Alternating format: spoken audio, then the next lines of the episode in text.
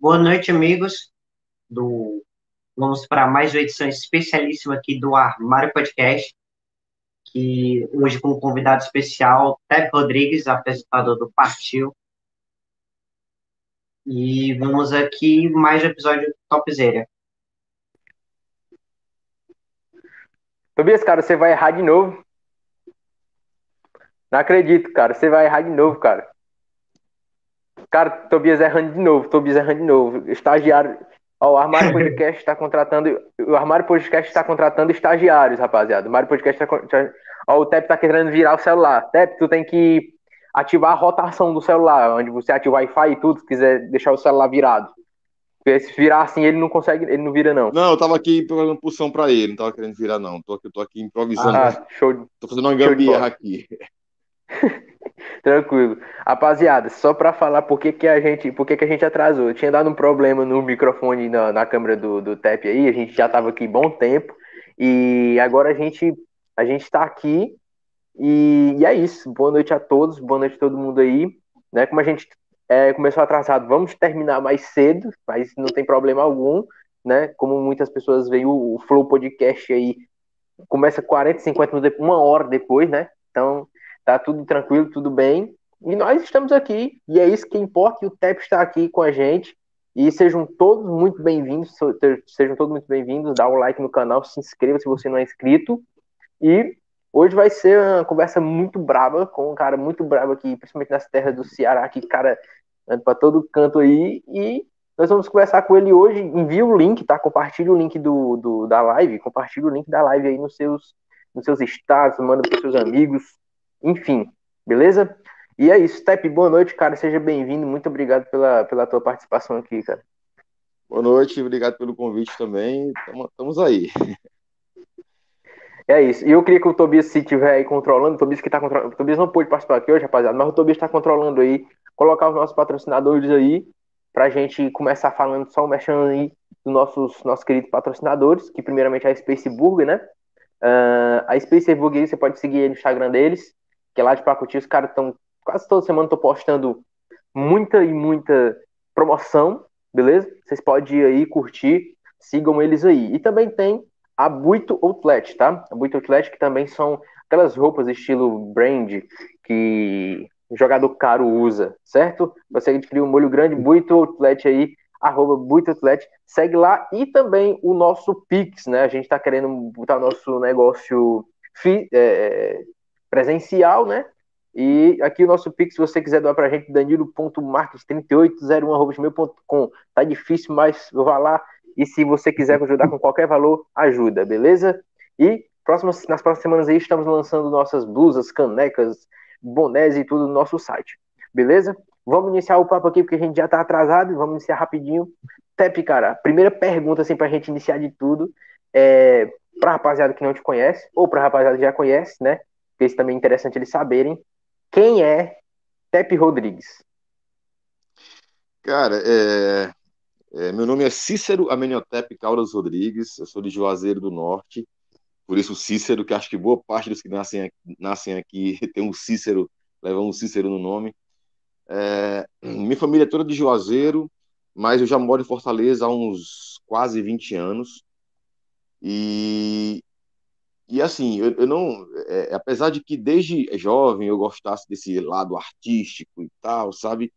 Mas eu nunca imaginei, nunca sonhei em fazer, em fazer jornalismo. Né? É tanto que quando eu fui para Fortaleza, eu fui para estudar. Era na, na, época assim, era, era normal o, o pessoal do interior terminava os estudos e iam fazer faculdade no, na, nas capitais, geralmente Fortaleza ou Recife.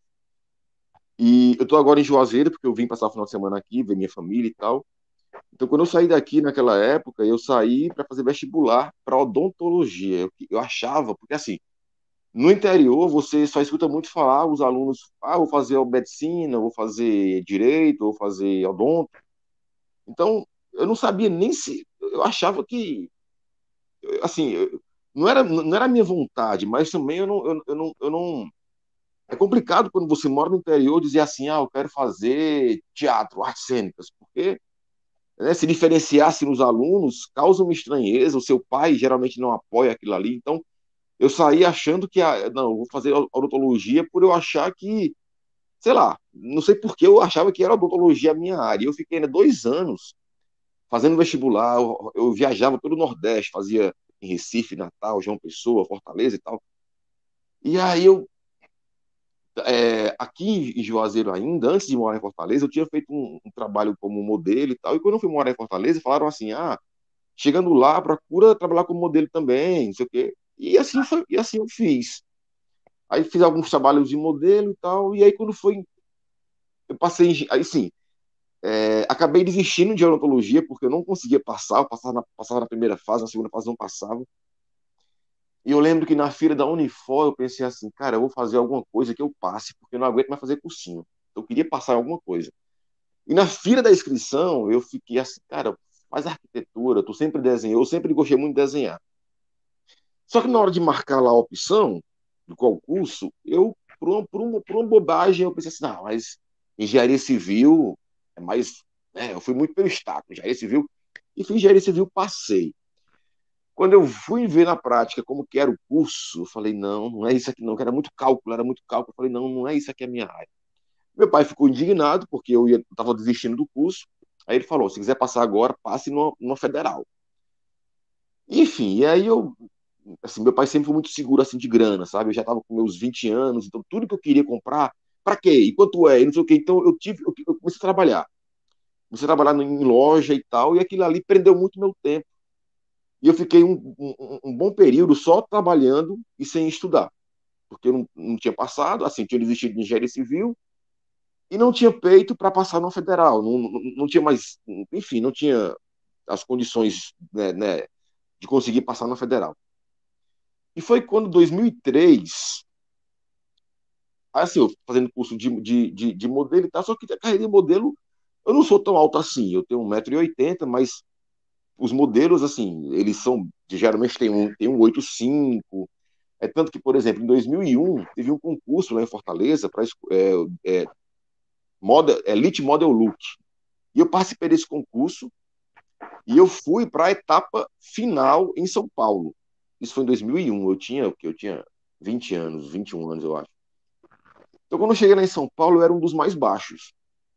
Então, eu percebi que pela concorrência que eu não ia, que não ia rolar para mim. Eu falei, não, não, pela minha altura, acho que não vai rolar aqui. Enfim, aí voltei para Fortaleza, continuei trabalhando aqui como modelo e tal, não sei o quê. Mas você percebe que com o tempo aquela carreira vai parando, né? Porque né, você vai, vai, vai adquirindo certa idade, vai aparecendo novas pessoas, novos rostos. E foi aí que eu, eu, eu, eu descobri o curso Princípios Básicos de Teatro no Teatro José de Alencar. Isso foi em 2003. Aí eu fiz o curso, era um curso gratuito na época. Assim, pago uma taxa irrisória, mas enfim. E eu fiz esse curso e me identifiquei.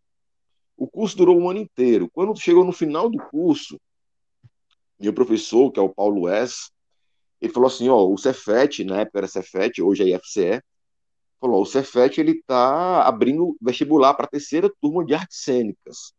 que você não tenta? Aí eu tentei, né?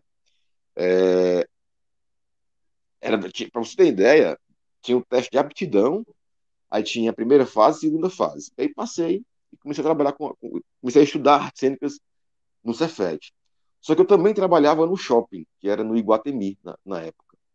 E como eu trabalhava à tarde e o curso também era tarde, que, que eu fazia? Eu ia uma hora para a aula, quando dava o intervalo, umas três e meia, eu pegava minhas coisas e ia para o shopping.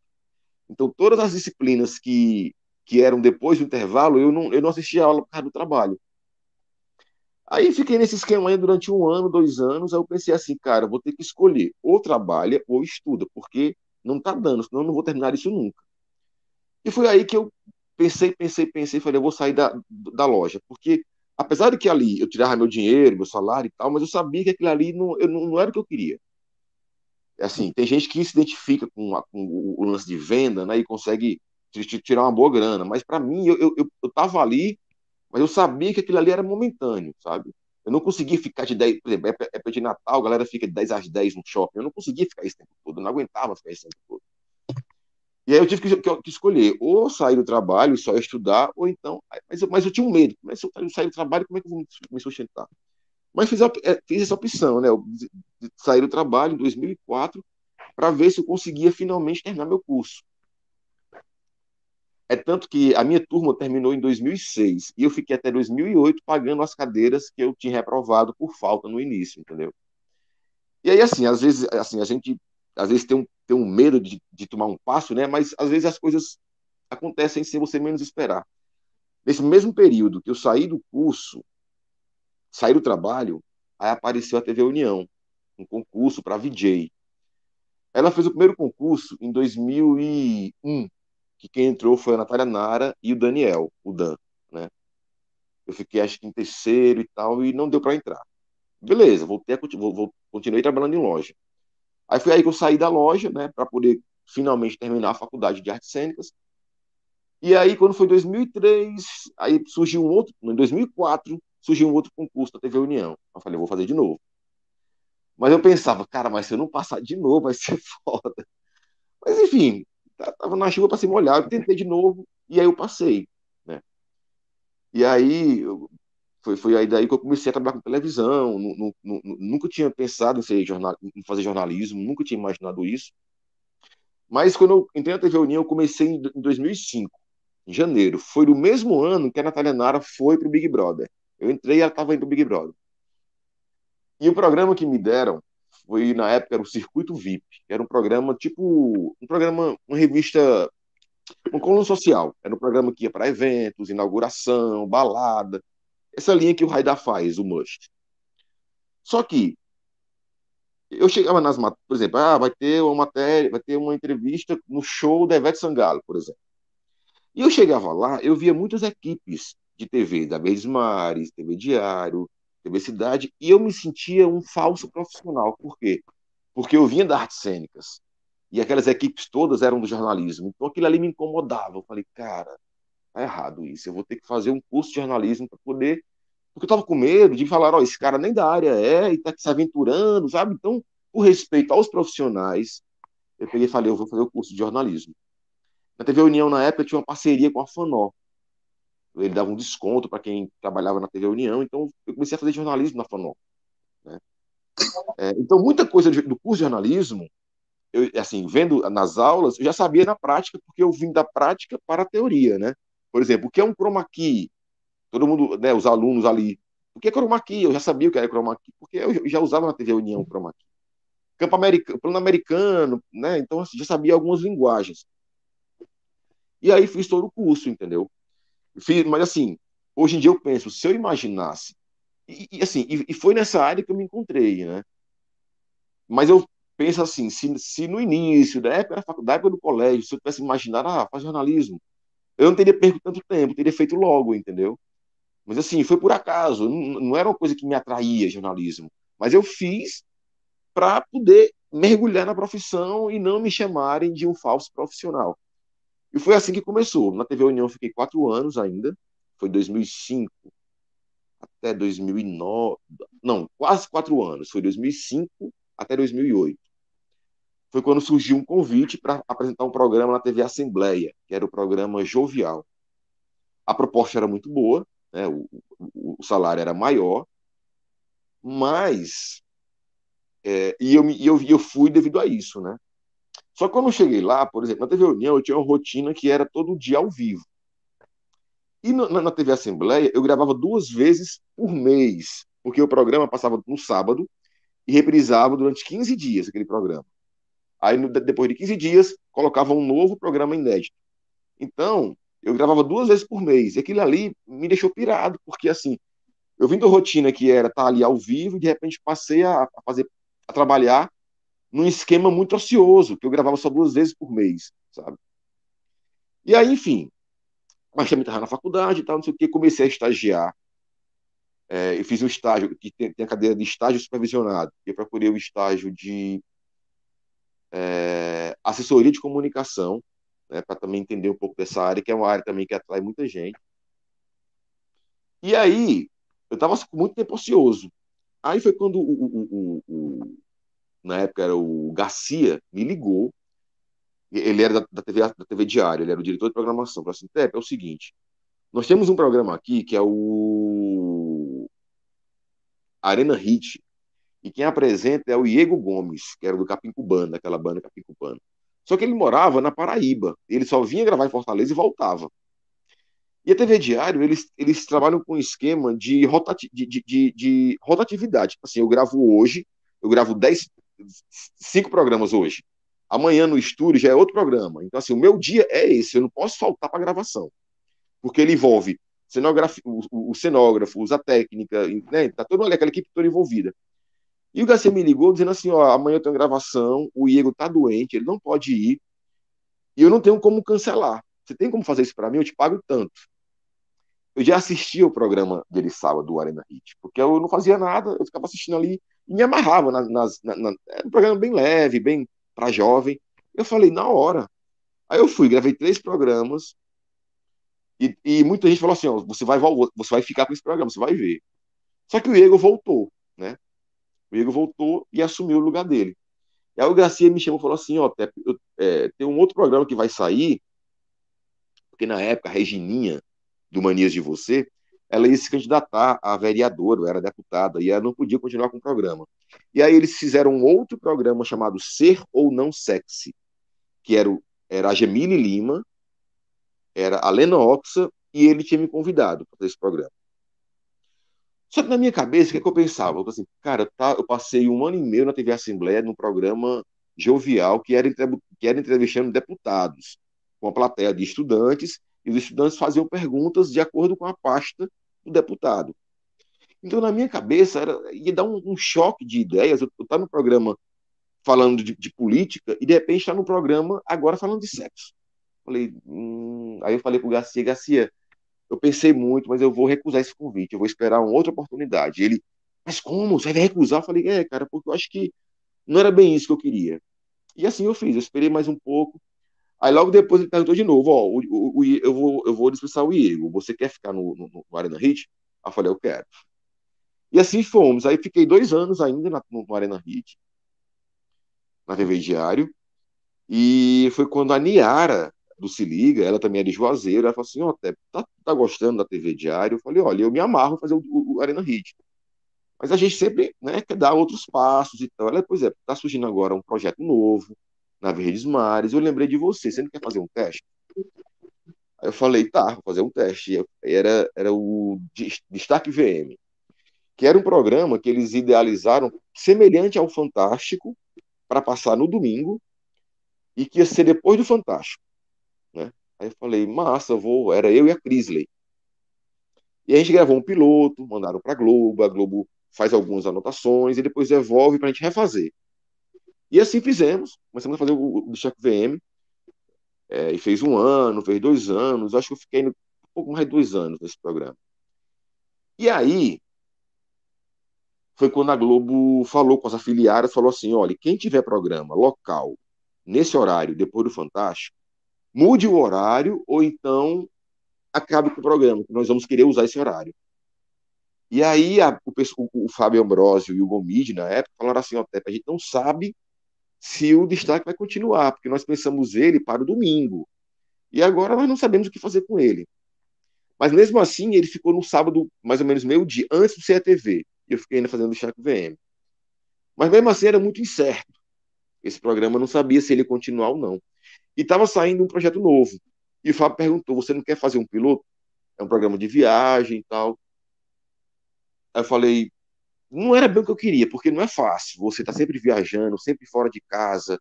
Não é fácil. Você acaba sem rotina, você acaba deixando de participar de alguns eventos com amigos porque está sempre viajando. Mas era o jeito, ou era aquilo ali, ou podia ficar sem emprego, né? Falei, vou, eu vou fazer o piloto, e fiz o piloto. Mandaram para Globo. Eles também. É, opa! Eles é, fizeram algumas observações, refiz o piloto e aí começamos a rodar. Então, nessa brincadeira, nós já estamos aí com cinco anos com Partiu, rodando pelo Ceará e, e, e, e, é isso. Assim, eu me encontrei no, no programa porque, assim, é, é, tem muita aventura, né? Tem, tem, tem escalada, tem rapel e tal.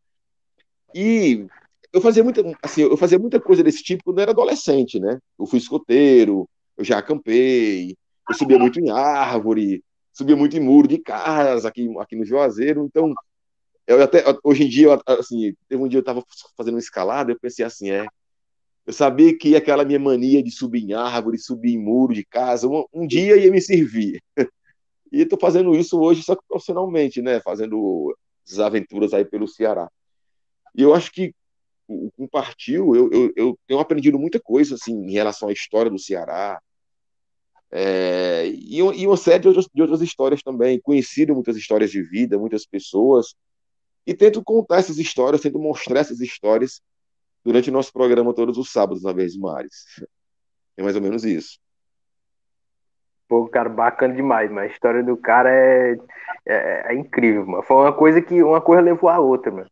E, mas em questão essas tuas, essas tuas coisas aí de, de viagem aí, eu queria saber, que é uma, é uma pergunta que foi matutando assim, se tem, se tu tem, não vou dizer uma cidade preferida, mas eu vou dizer uma cidade assim, ou um lugar que tu foi que te encantou mais, assim, do Ceará, que tu não esquece que, assim, que foi a tua maior, assim, a preferida, assim, que tu viu, assim, que... Cara, é... Assim, assim eu, eu, tenho, eu tenho aquela, aquela leve impressão de que toda cidade de serra é pequenininha. Eu, assim, porque eu conheço Guaramiranga, então eu tenho aquela falsa impressão de que toda cidade serrana é pequena. Mas quando eu fui para Tianguá, eu me impressionei com a cidade. Eu achei ela grande, em cima da serra, mas é uma cidade grande. Primeiro que tem uma BR, que se eu não me engano, a BR 222, ela corta. Se eu não me engano, essa. Não tenho certeza, mas é uma BR, ela corta a cidade. Então, assim, quando eu cheguei lá, eu fiquei impressionado pelo tamanho da cidade, sabe? Achei muito grande. Então, tirou aquele, aquela minha imagem que, que cidade serrana era pequena. Não, Tianguá é enorme. E uma coisa também que me chamou a atenção lá, por exemplo, aqui no Juazeiro, quando é época de chuva, que tinha aquelas tanajuras, eu ia com meus amigos, ah, vamos pegar tanajura, a gente pegava aquilo ali tudo, só que eu não comia, eu, eu provei uma vez, assim, mas eu, eu juntava aquilo ali mais pela maneira, pela brincadeira de caçar e juntar, nunca comia aquilo ali. Mas em Tianguá, eles, eles levam a sério isso, eles comem tanajura. Lá, quando, na época de, quando saem as primeiras chuvas, eles vão para a mata ali pela, pela né, na, na Serra da Ibiapaba, que não é serra, é chapada da Ibiapaba, e eles entram na mata para pegar as tanajuras. E aí é gente. E, e, e, assim, é gente humilde, gente mais rica. Então, assim, é uma cultura deles. Quando eu fui gravar lá, não era época de tanajura. Mas tinha um bar que eles congelavam tanajura, né? E eles mostrou até o pacotinho assim, cheio de tanajura. Eles abriram só para eu gravar a tanajura. Né? E frita na água, não é no óleo, sabe? E eu lembro que as pessoas que estavam no bar bebendo e tal, quando viram que era tanajura, a passava e dizia, ah, tanajura, tem tanajura, sabe? Eu fiquei assim, mas rapaz, eu achava que ninguém mais comia isso, mas lá é normal, sabe assim, consumir tanajura. Eu achei, eu fiquei de cara assim, então isso, isso me chamou a atenção, primeiro pelo tamanho da cidade e segundo, por, por, pelo lance da Tanajura, sabe? E sem contar também, é, é, lá em Tianguá também, aí eu tava lá, em Tianguá foi, aí eu vi assim, um arma, era, eu vi assim no comércio, lá tinha frutas é, Francisca Carla, armazém Francisca Carla. Aí eu perguntei, ué, quem é essa Francisca Carla?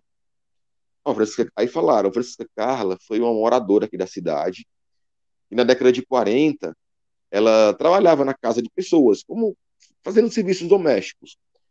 E na década de 40, ela estava tava, na, na, casa que ela trabalhava, deram uma festa para receber um médico. E ela foi servir as bebidas numa bandeja, e na hora que ela serviu a bebida, o médico viu no, no punho dela uma mancha. Ele perguntou o que é isso. Ela, não, não sei. Aí ele espeta com agulha, ela não sente. Aí ele fala, ó, ela tem lepra. Então, na época, fez um alarde na cidade, porque não, não, lepra é hanseníase, né? Então, na época, não existia um tratamento adequado para isso. Na época, o que se fazia? Quando alguém tinha hanseníase, é, o que, que, que faziam? Isolavam a pessoa distante e a pessoa ficava morava ali isolada para sempre. Então, ela, eles fizeram um filme, um, um curta-metragem, que inclusive quem está no filme é o Ney Mato Grosso e é o que maravilha, porque eles, eles são envolvidos com a causa da hanseníase e eles, é, é de prontidão, quiseram participar voluntariamente. Então eu vi o filme muito bem feito. E no filme passa isso. Ela, ela, ela, ela foi, ela viveu ainda por cinco anos isolada na mata, os pais dela deixavam a comida num ponto tal, ela ia lá, pegava comida e viveu assim por cinco anos sozinha. Naquela época chovia muito mais, a serra era muito mais fria. Então, você imagina aí o sofrimento dessa mulher. Quando essa mulher faleceu, os pais descobriram que ela faleceu porque olhavam, olharam para o céu e viram vários urubus sobrevoando o local onde era a cabana dela. Falaram, acho que ela morreu. E aí, no local que era a cabana dela, construíram uma pequena capela e as pessoas começaram a fazer promessas, assim como fazer para o Padre Cícero. Né? Eu, eu, fui até lá, na capela dela, e tinha, eu, eu, li uma cartinha de um menino dizendo que queria muito ser cantor, que ele queria aprender a cantar. Então, assim, as pessoas viram, começaram a ver nela como uma, digamos, uma santa, né? uma, uma santa popular. E, e ela, ela ficou popular. Você chega lá, quem foi Francisca Carla? Eles vão dizer, vão contar a história dela. Isso me chamou a atenção, porque, assim, eu comparei muito com o Padre Cícero, porque assim, eu sou de Juazeiro, tudo aqui na cidade tem um Padre Cícero no meio, né? Mas ele, assim, ele é conhecido, né, até fora do país, né? Ele teve milagres, o milagre da Hoste e tal, mas ela, eu não conhecia a história dela. Mas quando eu cheguei lá, eu vi armazéns Francisca Carla, frutas Francisca Carla. Aí eu falei, curioso, quem é essa mulher? Aí, e aí conheci a história dela e, e aí achei assim bem, bem interessante esse, esse tanto a história dela como também a história do filme que eles fizeram. Então, assim, tudo isso eu, eu, eu conheci lá em Tianguá, sabe? Assim, quando, então, quando me perguntou isso, ah, qual foi a cidade que você mais lhe chamou a atenção? Foi Tianguá, assim, sabe? Por isso, pela, pela história de ser grande, ser uma cidade serrana e grande, por, por lá conhecer também a Francisca Carla, por ter a Tanajura, e, enfim, e, e um convite, quem não conhece ali, vale a pena você ter lá o, o, o, o Sítio do Bosco, que é um local muito incrível, que você pode acampar, pode fazer voo de parapente, tem cachoeira. Então, assim, é, uma, é ali a, a, Chapada da Ibiapaba e também a Serra de Baturité são locais né, que você pode sentir um friozinho, dar um, tomar um banho de cachoeira, e que fica no Ceará, né? Porque geralmente quem mora fora acha que o Ceará é só seca, sertão, e não é. A gente tem o sertão, tem a serra e também tem as praias, tem o litoral, né? Acho que o nosso estado ele é bem, bem, bem diverso em relação a isso. Ei, Tepe, e como, tipo, é o processo de tu fazer, tipo, ah, nós vamos para a cidade tal e vamos fazer isso, isso e isso dela. Tipo, tu chega lá e fica um tempo conhecendo, te gravar e tal. Não, não. É, o ideal seria isso, né? O ideal seria fazer uma produção em loco, lá, né? Conhecer e ver mas, assim, nós, nosso programa é muito enxuto, né? A produção, a equipe sou eu e dois câmeras. Tem uma produtora que ela também, às vezes, mas ela fica em Fortaleza ou às vezes ela viaja com a gente. Mas, basicamente, é, é, sou eu e dois câmeras. Então, assim, a nossa, quando o programa surgiu, me contaram, a meta é você cobrir todo o Ceará. Só que o Ceará, ele não é todo turístico, né? Tem Jericoacoara, mas também tem cidades que não são nada turísticas, mas que têm uma história bacana para contar. Então, qual é a minha matéria-prima? Matéria-prima é o Ceará, são as cidades do Ceará. Se eu fosse só para cidades praianas ou para cidades turísticas, eu não ia ter muita, muito pano para manga. Eu ia ter muito conteúdo. Então, eu tinha, eu pensei, não, eu vou ter que mostrar também aquela cidade que não é tão atrativa assim, mas deve ter uma história bacana, deve ter um, histórias de vida para contar, curiosidades, entendeu? Então, assim, é, nós começamos fazendo ali por perto de Fortaleza, Pacatuba, Maranguape, Aquiraz, Redenção. Só que depois a gente teve que avançar, vir para o Cariri, ir para Iamuns, né? Teve que pegar, enfim, a, a, meta era cobrir todo o estado. E nós não fomos ainda no estado todo, falta cidades, nós não fomos ainda. É, então, assim, eu entro em, é, por exemplo, eu, pego a cidade, eu dou, eu dou uma, uma pesquisada, cidade, o que, é que ela tem, tal e tal. Se eu conheço alguém na cidade, tenho um amigo, alguém que possa me ajudar, eu peço uma ajuda, ó, oh, cara, você pode me ajudar me, me, me dizendo o que, é que tem aí na cidade? Quando eu não conheço ninguém na cidade, geralmente eu entro em contato com é, as prefeituras, geralmente o secretário de turismo ou o secretário de cultura, né? Mas o que é? Não é que a gente vai pedir apoio, né? não é nem isso. A gente pede mais que eles, ó, pode me ajudar com as pautas? O que, que tem aí na cidade? O que, que, que tem de legal aí para mostrar? sabe? Então, assim, e aí ele vai me, vai me contando e eu vou, né, anotando ali tudo. E vou dizendo, isso aqui interessa, aqui não interessa, aqui não interessa, aqui não interessa, tal. Só que às vezes, por exemplo, o cara fala, ah, aqui tem uma cachoeira. Então você já imagina que é uma cachoeira. E já aconteceu quando eu chego lá, na prática, não é aquilo que eu imaginava. Era uma coisinha menor, sabe? Mais timidazinha. Então, assim, muita coisa eu só vou saber lá na hora, né? De fato, lá, cara, é assim, sabe? Mas a gente tem uma pré-produção. Eu já vou sabendo quais são as pautas. Eu vou sabendo que eu vou fazer isso, aquilo, aquilo outro. Mas só quando eu chego lá é que eu sei realmente como é a história, aquele choque de realidade, né? Ou, assim, também já aconteceu da cidade me, me surpreender. Já aconteceu. Por exemplo, Potengi, é aqui no Cariri. Potengi, se eu não me engano, tem 11 mil habitantes. Mas foi uma cidade com tanto assunto que me surpreendeu, sabe? Eu conheci a Cheyenne, ela é uma menina que faz direito, mas que é cineasta, e ela, ela é fã de filme de terror, então ela mobiliza toda a cidade e faz filme de terror na cidade. Lá tem o mestre Françuli, que é um senhorzinho muito simpático, e ele desde pequeno, ele via os aviões passando, ele dizia, eu ainda vou andar avião. E ele cresceu é, é, é, é fissurado em avião, e, e começou a construir avião de lata. E hoje ele tem um museu só de aviões, avião, balão, foguete, tudo que ele construiu de lata, de madeira, sabe? Tem também lá o, o, o Reisaro de Caretas. Agora, agora me fugiu o nome do mestre, que ele, ele é mestre da cultura, e até o Sesc construiu na casa dele um museu orgânico, como também construiu o museu do mestre Françuli. Então, assim, é, uma, é tradicional esse, esse reisado de careta, que eles botam as máscaras de, de pelo de, de, de bode e sai nas ruas, sabe? Na época, geralmente é época de Natal. E fazem essa, essas apresentações, e, e, é, e é, é, centenário esse, esse, esse, esse grupo. Então, centenário não, mas é, é tradicional na cidade.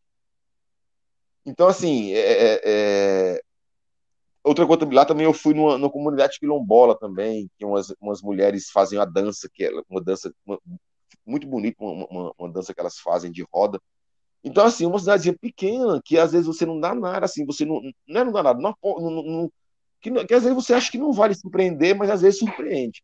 Potengi, eu sempre falo isso, Potengi me surpreendeu de uma maneira, sabe? Então, assim, às vezes eu falo, eu falo assim, ah, a cidade é pequena, não deve. Não, não... Muita gente fala assim, ah, eu duvido você fazer um programa na cidade tal, porque é muito pequena. Aí eu falo, será que não dá? Porque já, já, já aconteceu de eu me surpreender como Potengi. Então, às vezes, as pessoas falam, ah, eu duvido você fazer um programa em tal cidade. Às vezes, cara, a cidade não é uma cidade maravilhosa, não é uma Guaramiranga, não é uma praia linda. Mas tem alguém com história bacana, tem alguém, sabe, tem um. Sim, sempre tem. Por exemplo, Cariré. Cariré era um distrito de Sobral. Distrito. Só que quando foram construir a linha de trem que ia ligar Sobral a, a linha ia, ia sobrar, acho que ela, a, a linha do, eu não sei se ia para Crateus, enfim, essa, a linha do trem ia, ia de Sobral ia, ia para alguma outra cidade e eles tiveram que construir uma estação de trem em Cariré. Então, aquela, aquela estação de trem movimentou a cidade, porque quando o trem parava ali, os moradores de Cariré, que era um, um lugarzinho minúsculo, eles faziam arroz doce no Pires. Então, quando o trem parava, todo mundo na cidade corria para a estação porque era uma atração, ver aquela máquina chegando. E aí os moradores vendiam arroz doce. Vendiam no Pires, na época não existia papel, é, prato descartável, vendia no Pires. E quando o trem saía, eles pegavam o Pires, recolhia, lavava, no, no dia seguinte estavam lá de novo. Então ficou conhecido como a terra do arroz doce, Cariré. E o mais bacana também, teve uma, uma época lá que o, o time da cidade foi ter um, estava tendo um campeonato de futebol e foi o time da cidade foi jogar contra o time de Ubajara. Ubajara fica na serra, né? Então, na época, o pessoal de Ubajara nunca tinha visto um trem. Então, eles jogando lá em Cariré, Cariré perdendo, Ubajara ganhando, de goleada, e aí, de repente, lá vem a Maria Fumaça. Então, o time de, o time de Ubajara nunca, nunca tinha visto um trem. Quando eles viram aquela máquina chegando, eles pararam para observar. E aí, Cariré virou o jogo e ganhou. Então, assim, são histórias como essa que, que merecem ser contadas. Por mais que a cidade seja pequena, que não seja, ah, não é uma cidade turística, mas tem histórias tão curiosas para se contar, né? Eu, eu, não, eu, eu não acho justo eu não deixar de visitar aquela cidade só porque ela não tem uma praia bonita, ou porque ela não tem um clima maravilhoso, mas tem as histórias que, que, que merecem ser contadas e que às vezes dão um programa ótimo. Eu, eu, Cariré também, eu lembro que a gente foi num, num, num distrito, se eu não me engano, chamado Muquem de São Pedro. E é muito afastado, muito afastado, sabe? E, assim, o acesso era difícil, você andava por estrada carroçável, enfim. E lá eles fazem muito artesanato com palha. Então eles fazem chapéus, é, bolsas de palha e vendem muito, vendem aqui em Fortaleza, no, no, no, no, no Cearte, sabe? Então, assim, é, a gente foi até lá e eles falaram, cara, vocês vieram aqui, ninguém nunca veio aqui por ser distante, sabe? Então, assim, a gente tem encontrado, assim, por exemplo, é, é, é Itapajé. Eu lembro quando a gente foi, Itapajé já fui três, já gravei lá três vezes. Na primeira vez que eu fui lá, eu lembro que um morador falou assim, poxa, que bom que vocês vieram aqui, porque Itapajé só aparecia quando era um, jornal policial, quando era um assalto, um acidente. E é tão legal mostrar nossa cidade. E ouvir isso é muito bacana, porque eu fico pensando, às vezes uma cidadezinha que você, Cariré, às vezes você nem nunca ouviu falar, nunca, nunca nem sabia que existia. Mas está tá lá, um programa de meia hora, só falando daquela cidade, isso mexe até com, com a autoestima dos moradores. Sabe? Eles, eu percebo que eles fazem de tudo para mostrar a cidade, para mostrar o grupo folclórico, para mostrar o artesanato da cidade. Eu, eu, percebo que eles, eles, quando a gente chega, eles querem mostrar o melhor deles, sabe? Porque eles veem ali a oportunidade de mostrar que tem isso na cidade, tem aquilo, sabe? É... Chaval. Chaval já fica no extremo oeste, depois de Camusim, já, se eu não me engano, é a última cidade do, do, do Ceará, no extremo oeste. Aí vem, aí tem um rio, aí já é Piauí. Então, Chaval, a gente foi lá e eu, eu, eu tem um cara lá que nos acompanhou na, na, nas gravações e eu percebia nele na vontade que ele tinha de mostrar a cidade dele, de querer mostrar que ali tem potencial turístico, sabe? E logo depois a Record foi lá, aquele Álvaro Garneiro também, naquela Rota das Emoções, ele gravou lá também. Então, assim, eu percebo que as pessoas querem mostrar o, o, que a sua cidade tem para oferecer, sabe? Eu tenho percebido muito isso, que eles fazem questão de mostrar que a sua cidade tem um artesanato bacana, ou então tem um rio bonito, tem um passeio legal, sabe? Então é isso, assim, eu, eu, eu, eu acaba sendo uma via, uma, acaba sendo uma via de mão dupla. Eu, eu, eu, vou lá, eu tenho um conteúdo para o programa, porque se aquele conteúdo não tem programa, né? O programa depende desse conteúdo, e ao mesmo tempo as pessoas estão. Aquela cidade fica ali durante meia hora sendo divulgada, mostrando as pessoas, mostrando a feira, mostrando as curiosidades, mostrando né, os personagens. E isso eu acho que é muito compensador, sabe? Mostrar as pessoas que de repente nunca iriam aparecer na TV, nunca tá ali escondido naquele, naquele lugarzinho, e de repente está ali durante meia hora num sábado, depois do almoço, a família toda assistindo, conhecendo. Por exemplo, é, eu fui gravar em Moitas. Já tem alguns. Por exemplo, quando a gente. Muita gente hoje em dia fala de Caraizinho de Amontada, né? É muito conhecido já para ir Caraizinho da Montada muito em alta. Até falam que é uma nova Jericoacoara. E Caraizinho da Montada fica em Amontada. Mas Icaraizinho tem, Icaraizinho, mas em Amontada tem Icaraizinho de Amontada, tem Praia de Caetanos e tem Moitas. Que, que Moitas não é muito divulgado. Quando eu fui gravar lá em Moitas, eu bati uma foto da placa, bem-vindo a Moitas. Aí coloquei no meu stories. Eu lembro que muita gente perguntaram, hum, tá nas Moitas, onde é isso? O que é isso? Ficaram fazendo piada por não conhecer. E lá, cara, assim, surpreende, porque é uma praia ainda muito rústica, ainda é muito selvagem lá, então ainda não tá, não, ainda não é um Icaraizinho da montada, mas está começando. E eles têm um passeio no Rio Aracatiaçu incrível. E o passeio, quando, em certo momento, ele entra num, num, num túnel de mangue, cara, que é um visual, assim, de você perder o fôlego, de tão bonito que é. E, de repente, não é divulgado. E depois que a gente foi lá, que gravamos, que mostramos Moitas, eu estava em Canoa Quebrada, era, era 7 de setembro, ia ter um show da Cláudia Leite, ela estava lá gravando, e aí um cara, se eu não me engano, Hernani Tour, se eu não me engano era esse o nome, ele me chamou, ele, ele faz pacotes de viagem pelo, pelo Ceará, aí ele me chamou assim, cara, eu, não, eu, eu assisto o programa, eu não conhecia Moitas, e quando eu conheci, eu passei a vender esse destino nos meus pacotes, e agora eu tenho um destino a mais para oferecer para os turistas. Então, assim, isso é muito compensador você ouvir isso, porque, assim, você acaba contribuindo também para, sabe, para aquele lugar, para o potencial daquele lugar, para movimentar aquela região também, sabe? E é isso.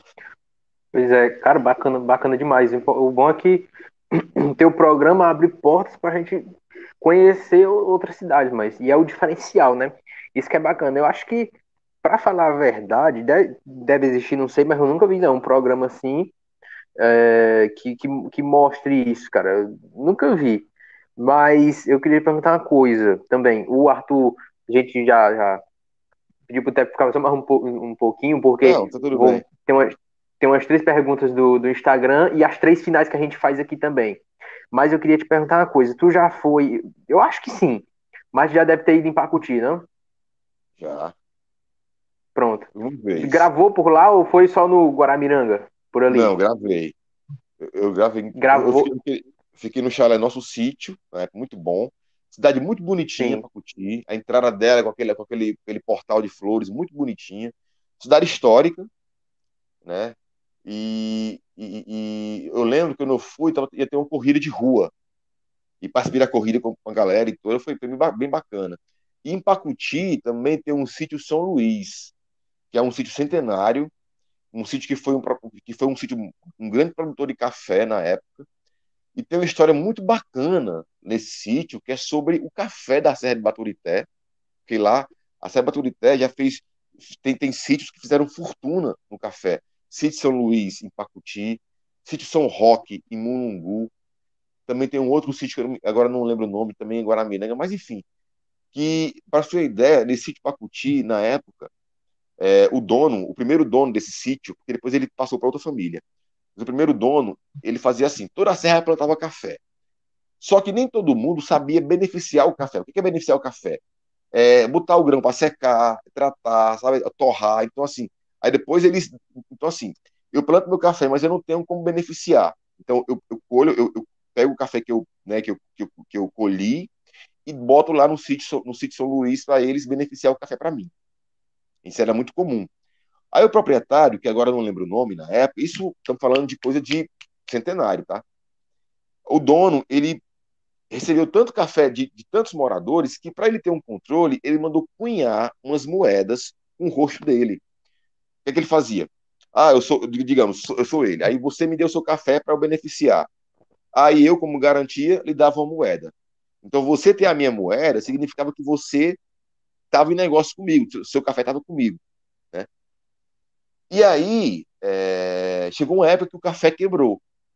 Começou a dar prejuízo, porque eles mataram muito a serra e o café de lá é o café de sombra.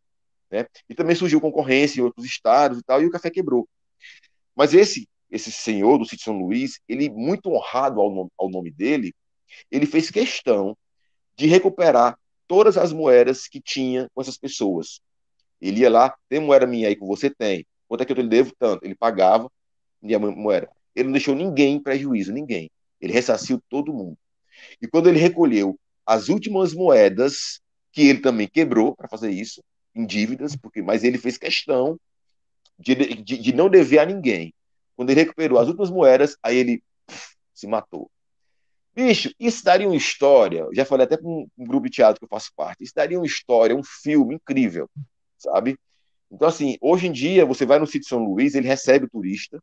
Você pode ir lá, digamos, um domingo, você vai com sua família, você toma um café colonial. O que é café colonial? É aquela mesa comprida, com queijo, com bolo, com, sabe, com mel, com tudo ali. E eles contam essa história para você, mostram a moeda para você. Então, assim, é um, uma experiência incrível, sabe? Então, assim, é, é, é, é, essa história eu conheci quando eu fui gravar lá em Pacuti também. Pô, porque por eu moro, eu moro em Pacuti, eu nunca nem sabia dessa história, para ter noção. Pois é. Pois procura, Sítio é, São Luís. Esse São Luís. história tipo de interior, assim, a boa parte, quem é, até de quem é da cidade, não conhece muito a história, mas a gente é de fora. É que nem o Ted falou, tipo, que ele, uma pessoa falou para ele, né? Ah, Maria, a cidade que só sai em jornal ou quando tem é, com a polícia, tem uma de morte ou quando, sei lá, alguma coisa ruim. Por exemplo, aqui em Palmácia, saiu no Jornal Nacional uma vez, porque o pessoal ia pegar sinal de celular no cemitério. Aí virou matéria. Sinal? sinal de celular. Não pegava celular aqui. O pessoal ia no cemitério, porque ele era o único canto da cidade que pegava celular. Aí, tipo, virou uma matéria, tipo, ah, a conectividade ainda não chega em todos os cantos do país, por exemplo, cidades em Palmar. Aí todo mundo. Ah, pô, pega, os caras pegam esse palmaço só pra falar de morte, coisa ruim, a riégua. Ele passou, outro, passou outro no Fantástico também, foi, Arthur? Passou outro no Fantástico também, esses dias. Foi, mas aí foi questão de vacinação. Foi, questão de vacinação, apareceu. Guaramiranga, Guaramiranga, né? Eu vi. Foi Palma, é... Palmácia que apareceu. E Guaramiranga também. É, eu tenho uma irmã que trabalha em Palmácia, no hospital, enfermeira, Jamile. Ela trabalha em Palmácia. Alô, e, assim, pessoal assim, da Palmácia, que conhece aí Jamile, viu? É irmã do Teco Rodrigues. Pois é. é. Assim, eu não fui para é, ainda não fui para Palmácia porque assim tem que tem que ser não é porque tem, que tenha que esteja cachoeira, que tem que ser no primeiro semestre, né? Uhum. E aí não coincidiu ainda. Aí veio a pandemia e tal, mas a gente tá, tá levando ainda essa visita à Palmácia. Logo, logo a gente chega por aí. Mas teve algum programa que tipo não foi ao ar ou todo mundo foi? Qual todos foram? Não, tem cidade que nós não fomos ainda. Ó, mas assim, um, não, que tu, tipo, um que tu um que tu gravou, mas, mas, tipo não, não vai ao ar, não não pode dar certo isso aqui, não não foi ao ar. Ou todos foram que tu gravou, todos foram. Todos foram. Aconteceu assim, de uma matéria ou outra não poder ir ao ar. Por exemplo, eu estava em aí na Serra Aratuba, Aratuba, é. né? É, é Aratuba. Estava em Aratuba, era época de eleição para prefeito. Então isso foi em dois, tem um tempo isso. E aí a gente foi, foi gravar. Sim, aí tem um, tem um engenho de cachaça em Aratuba, não tem? Bem, bem, bem, bem, bem antigo, uma, uma, uma cachaça. A gente foi gravar lá. E aí é tão, é tão artesanal o engenho lá, que a cachaça, o rótulo é colado no, no, no frasco com grude. Aqueles grude de, de, de, maisena que a mãe faz com a bandeirinha, é bem artesanal. A matéria ficou linda, porque assim, passava eles moendo a cana, o burro levando a, o bagaço da cana, a, saindo, enchendo a garrafa, pregando o rótulo. Só que, como é um produto é, é, um, é um produto alcoólico, e na época o programa era da linha do jornalismo, o nosso diretor não deixou a matéria ir para o ar, porque achava que podia pegar mal, já que era, já que era uma sobre cachaça, entendeu? Então essa matéria não foi para o ar. Outra matéria também que não pôde ir ao ar foi no Iguatu. A gente estava lá no Iguatu e me falaram assim, ó, é, tem, um, tem, um, tem uma turma aqui que faz rapel. Aí eu, ah, é? E fui atrás desse pessoal. Era o pessoal do Corpo de Bombeiros até. Aí o pessoal não é na Cruz de Pedra, é lá na Cruz de Pedra, no Antena. Aí eu, beleza, bora lá, bora fazer esse rapel. E aí subi nessa serra, essa tal dessa cruz de pedra, sobe, sobe, sobe, sobe. Quando chegou no topo dessa serra, onde estava essa tal antena, aí eu vi uma placa, propriedade TV Verdes Mares. Tinha até a cerezinha lá. Quando. Opa! Vixe, cara saiu sem querer, ó. Isso. Celular caiu, deve ter, deve ter ah, problemas técnicos. Ó, a gente demorou para iniciar a live porque é, tava dando bug, tá bugando o negócio dele entrar. Aí por isso demorou. Aí até nosso querido Danilo saiu também. Arrumou foi tudo.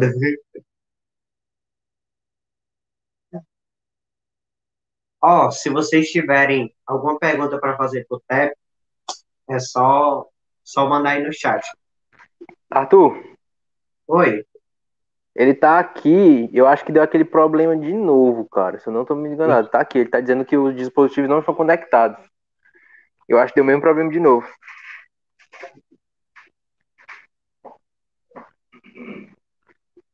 Mas. Eu acho que deu. Ó, saiu de novo. Eu acho que ele vai tentar entrar de novo. Porque às vezes ele pode sair sem querer e quando volta não, não entra mais. É, pois é, esse negócio. Navegador todo estranho. Eu te mandei, eu te mandei, eu te mandei no Instagram as perguntas para ele, para tu botar. Beleza, vou falar, vou falar as perguntas. Vou ver se até se ele mandou mensagem no Instagram aqui para ver. Tu mandou mesmo? Chegou ainda não. Ah, mandei, mandei pra ele, ó. Pô. Mandei Ah, errado, tá. mano.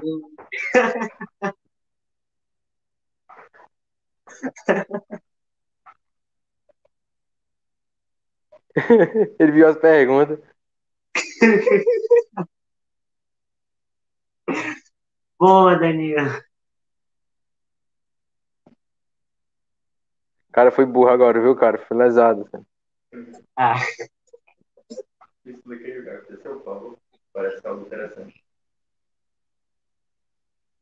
Deixa eu ver aqui se ele tá aqui. Dispositivos não conectados. vai ter que reiniciar, não, não? Daquele jeito. Ele não foi no negócio navegador.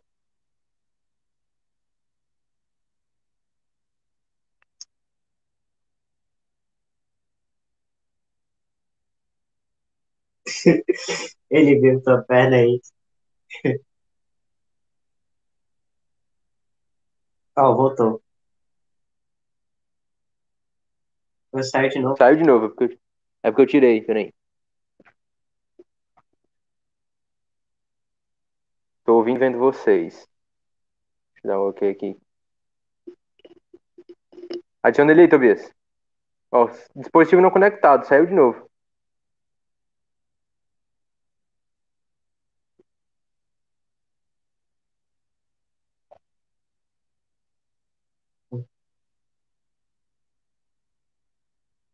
Ó, tem outro perfil dele aqui, tu tá vendo? Como tem outro perfil dele, aí tipo, se ele entrar pro outro, pode ficar meio ruim. E saiu de novo, vamos ver. Ele entrou aqui e não deu. Fica de olho aí, Tobias, se tu tiver aí. Mas é isso aí, rapaziada. Fiquem, fiquem até o final, quem estiver assistindo.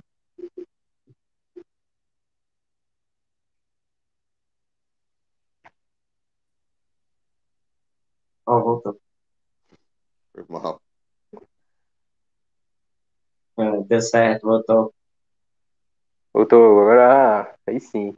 Eu vou ficar aqui com ele, com ele na mão, que aí não tem mais perigo de eu bater ele, que ele, ele cai de novo. Ele caiu e, e saiu, foi? É, porque eu- ele tá aqui apoiado aqui, tô fazendo gambiarra, aí deixei ele apoiado. Mas eu bati a perna e ele caiu, aí eu fui peixar e saiu da. acontece, acontece. Tá sendo uma, a live, tá sendo uma luta aqui pra essa live. Não, mas a gente já tá terminando aqui, cara. Que papo, papo incrível, mano. A gente, a gente tá descobrindo um pouquinho da nossa, do- da nossa, da nossa cidade em si. Eu mandei pro Arthur, tu viu aí, Arthur? Na última? Ah, Eu te Mano, mandei no Instagram? Eu vi. Pronto. O Arthur vai, te- vai perguntar pra ti. Eu não sei se você vai terminar de falar, acho que nem lembra mais, não sei o que você tá falando. Eu, Mas era- o Arthur vai perguntar. era- eu não lembro o que era também. Mas é, o Arthur vai mandar pra ti as perguntas do Instagram que tem. Tem uns três perguntinhas lá do Instagram, que o pessoal daqui que quer perguntar. E as últimas três perguntas pra gente dar uma finalizada. Beleza. Pronto, aqui, ó. Eu vou ler as Ah, perguntas de Arthur, Instagram. naquela lá, naquela lá na última, que ele pergunta da história e formação, como ele falou a história É, aqui, ele já perguntou da formação. falou. Pergunta só da formação normal e Aham. Ó, Tef, que a primeira pergunta aqui, na verdade, é até um elogio, né? Falaram aqui por que tão gostoso. alguém que é fã, viu? Alguém que é fã aí do seu Ah. trabalho amigo aí, amigo da onça aí do seu Instagram. Ah, obrigado, isso, obrigado. Mas a, a gente tenta, né? A gente tenta, mas foram generosos aí com comentários. Ei, Arthur, alguém, alguém Ah. não lembro quem foi, mano. Alguém viu a foto dele que a gente botou no, no Instagram, que é a foto que ele tá assim com o casaco. Aí aparece o braço dele. Aí, acho que foi, foi o, o Fernando falou, parece o Super Xandão, que o Super Xandão é um cara bombadão, assim, um youtuber. Faz vídeo, bombadão, assim. Eu Ah. pensava que era o Xandão. Ele falou. A outra, Arthur. Ó, a outra é o cara perguntou de onde é que saiu esse teu nome. Tep, Pois é. que é a Menhotep, né? Pois é, você, fez a pronúncia, a pronúncia era para ser essa, como você falou agora, a Merhotep, né? Que é egípcio, né? É exatamente.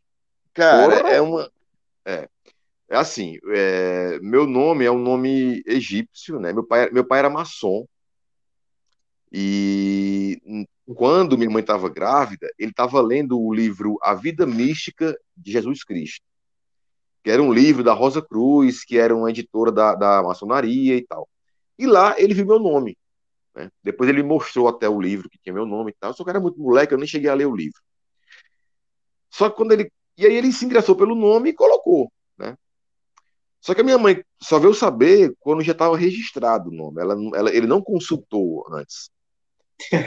E ela falou que quando ela, ela falou que quando ela soube, não tinha mal o que fazer, né? Ela passou o dia todo com dor de cabeça e, e foi. mas, ela, mas ela falou que qual nome queria para ti? Chegou a dizer? Chegou. Ela falou que por ela seria Valbério. É um pior que o outro. Não, é, mas brincadeira. Ia... Não, mas teu nome, é, mas Val, teu nome é massa, Valber ia acabar, ia, acabar virando um, um, Val ou então Berim, né? É porque é. todo Val, é, é, o, o, pessoal pode chamar de, de véi, né? Assim, hoje em dia o pessoal chama o Val. o Val é. Francisco, o Francisco, ah, né? É massa demais. Mas ao mesmo tempo é massa, teu nome é massa. É tipo, é pois é, tipo assim, meu amigo... Eu sempre, eu sempre, chamo, eu sempre tinha Amenhotep, Amenhotep, ou então chamam de Aminotep, Amenhotep, Aminotep, Minotep. Só que, e aqui no Juazeiro, nunca tive problema com o meu nome. Porque todo, todo mundo chama de Amenhotep mesmo. Mas em Fortaleza, qual é teu nome? Amenhotep. Como? Aí, quando vi, porque, porque, meu nome é Cícero Amenhotep Carlos Rodrigues. Aí, como viu o Cícero antes, aí diziam, ah, não, é Cícero. Amenhotep é, é o sobrenome. Eu falei, não, não é, não é. A minha irmã, a minha irmã é Cícero Jamile. Mas o nome dela é Jamile, entendeu? O Cícero é Mas é apenas um... tu gosta de ser chamado, tu gosta de ser chamado então de Amenhotep ou de Cícero? Não, de Amenhotep. Mas você chama, é mas assim, é, eu me lembro que o Cícero pegou, porque foi assim, eu fui trabalhar como modelo em Fortaleza, e eu fui fazer um teste com o Cláudio Silveiro. O Cláudio Silveiro é o cara que faz o Dragão Fashion. E quando ele falou assim, como é seu nome? Eu falei, Amenhotep. Ele, como? Aí eu falei, Amenhotep. Ele, ah, me poupe, né? Aí eu, eu falei, bicho, tem um Cícero antes. Aí ele, então Cícero. Aí ficou Cícero. Então, boa parte me conhece como Cícero, sabe? Hoje em dia, nem tanto, porque na TV ficou mais, né, mas, mas teve uma época que só me, só me conhecia como Cícero. E achavam que a Menotep era um sobrenome, entendeu? Mas não é. É o nome mesmo. Aí, aí, aí para facilitar, eu falo. abreviou. Na verdade, já me chamava de Tep. Minhas irmãs chamavam de Tep e tal, sabe? Só que o Fábio Ambrosio, quando, ele, quando eu fui para o partido, aí ele falou: Ó, oh, seu nome. Vamos, vamos anotar só o Tep Rodrigues, porque é muito difícil assimilarem o nome Amenhotep. Aí eu falei, tá tudo bem. Aí o pessoal usar só mais o TEP para ser uma maneira mais fácil de o pessoal guardar o nome, né, e chamar, porque senão, não é aquele rapaz de nome difícil, aquele rapaz de nome difícil. Aí TEP facilita muita coisa. Poxa, mano, teu nome é, teu nome é show, é tipo o nome Aidan. Meu amigo Aidan, grande Aidan, abraço pra você, cara. Aidan, Aidan, é, Aidan. Então, o nome eu nunca vi na minha vida, mas são nomes legais, são nomes diferentes, mano, das outras pessoas. É, tem um, tem um, tem é. um Raidá, né? Que é semelhante. Pois é. Nunca vi falar também, mas é bonito. É Tem mais, Arthur? Pronto, a, a última é só aquela da formação, né? Ele já falou, mas tipo, só para resumir, quais são tipo as formações que tu fez? É, eu fiz, eu fiz, eu fiz artes cênicas no Cefet e depois jornalismo. Jornalismo, show. Ó, a, a galera tá pedindo aqui, antes de a gente chegar às três perguntas, a galera tá pedindo aqui que antes de terminar a live, que é uma lista assim das cidades que, sei lá, um top 5 as cidades assim que tu recomenda para a pessoa visitar, para a gente visitar. Por exemplo, se tu fosse falar para alguém, pô, visita essas cinco cidades aqui, que são as, as melhores assim, top 5 aqui que o pessoal tá pedindo aqui. Mas depende do que você quer, por exemplo, se quiser, se quiser praia, né? Quiser quer serra. É, também. Mas vamos lá, de maneira geral. Tianguá, acho que vale muito a pena você conhecer, porque tem, enfim, vale a pena. Uh, Guaramiranga, né? Acho que quem não conhece vale muito a pena conhecer também. É... Juazeiro do Norte, sabe? Tem que conhecer Juazeiro, tem que conhecer a terra do Padre Cícero, tem muita, tem muita cultura por aqui. E, e o bacana de você ir para Juazeiro é porque fica a 10 minutos do Crato. Você pode conhecer Juazeiro, Crato, Barbalha, Missão Velha, é, Nova Olinda, que é a terra do Espírito Celeiro, sabe? Então, assim, tem muita coisa para você conhecer aqui no Cariri também. Então, é um negócio isso. Crajobá, né? É, é bem pertinho, cara. Você, você tá no Juazeiro, você é pro Crato, você nem percebe quando já, já entrou na outra cidade. É muito, é muito colado uma da outra. E agora não tem, porque, porque estamos em pandemia, mas agora em julho era para ter a Expo Crato, né? e a cidade fica ah. fervendo de pessoas, assim, lota de gente que vem de... É massa. Pois é, é massa. Se falando nisso, vai ter um especial no próximo sábado, o especial Expocrato a História, um documentário que a Vez Mais fez para matar um pouquinho a saudade aí de quem de repente está sentindo falta né, da Expocrato, que não teve ano passado, não vai ter esse ano, espero que tenha ano que vem. Pois é, e as duas últimas, então, faltou duas. Eu falei Guaramiranga, Tianguá, Juazeiro, Acrato, uh, Crateus, lá nos Iamuns. Crateus é, é cidade grande também, vale a pena conhecer. Foi lá, de Crateus, lá, lá em Crateus tem, a, tem uma reserva ecológica chamada Serra das Almas, que é uma reserva de caatinga, que eles preservam aquela região e eles, enfim, tem um, um, alojamento lá, a gente já dormiu lá quando foi gravar. E lá eles têm, eles têm aquelas câmeras fotográficas que ficam na mata para fotografar onça parda, tatu. Para você ter ideia, eu não sabia, mas o, o, o pichuleco, que foi da Copa do Mundo, né, o nosso, o, da Copa ou foi da, da, foi da Copa, não foi o pichuleco? Foi da Copa. Das, das Olimpíadas. Foi da, da Copa. Copa. Pronto, aí o, o pichuleco foi o tatu, o tatu bola, foi, tinha, foi, foi Crateus que mandou, mandou o, o, a sugestão. E aí escolheram o Pichuleco. Porque, porque Crateus, eles têm, a Serra das Almas, eles, eles têm esse trabalho de preservar o tatu bola. É tanto que tem uma igreja matriz lá, que tem uma praça, que tem umas estruturas de tatu feita com, com, com sucata. Eu não sabia, eu vim saber de lá. O, o tatu, o, o, o, mascote da Copa veio daqui, da, de Crateus, a sugestão. Eu achei incrível, assim, ninguém nem, eu nem sabia disso. E veio de lá, de Crateus. E por sinal também, Crateus. sabia. E também, detalhe, Crateus pertencia ao Piauí. E é porque, assim, o Piauí, eles não tinham nenhuma saída para o mar, eles não tinham litoral, né? E aí, é, aquele delta do Parnaíba, que é muito bonito, por sinal, pertencia ao Ceará. Então, houve uma troca. Trocaram Crateus pelo Delta do Parnaíba. Por quê? Para o Piauí ter uma saída para o mar, para o porto. É tanto que na Parnaíba tem um porto muito grande. Então, essa, é, na época, é, é, essa, a saída para o mar, saída pelo mar, era uma das maiores saídas para de, de, produtos e tal. Então, fizeram uma troca. Trocaram Crateus pelo Delta do Parnaíba. E, e, também, quem não conhece assim, o Delta do Parnaíba, eu fui ano passado é, na, na Caistrip LPD, e é uma coisa, aquele delta do Parnaíba é uma coisa impressionante. A largura do rio, do rio Parnaíba também é incrível, cara. Não era o Ceará, era o Piauí, mas vale também a pena conhecer. Digamos que é um primo nosso, né? Que já foi do Ceará. Pois é, até tu estava é, falando aí da questão do também do que eu, eu, não tô lembrado do assunto que tu falou que o pessoal brincava com o nome, não sei se era o teu, como era. É igual foi igual o que o pessoal brincou com o nome de armário aí quando tu divulgou o quê? Foi igual ah. o pessoal tava brincando. É, porque eu, eu, eu me lembro, por exemplo, é, assim, porque já me, meu nome, já me colocaram apelido para tudo, tudo. É, já me chamaram de. Eu, eu me lembro uma vez, eu estava passando férias em Fortaleza, era adolescente, aí é, alguém lá do prédio ligou para saber, para falar comigo. Aí falou assim: eu queria falar com um amigo na Pirol. Aí a pessoa, quem? Ah, não, amigo na pirol. Ou seja, criaram um nome pior do que os nomes, né, na verdade. Cito...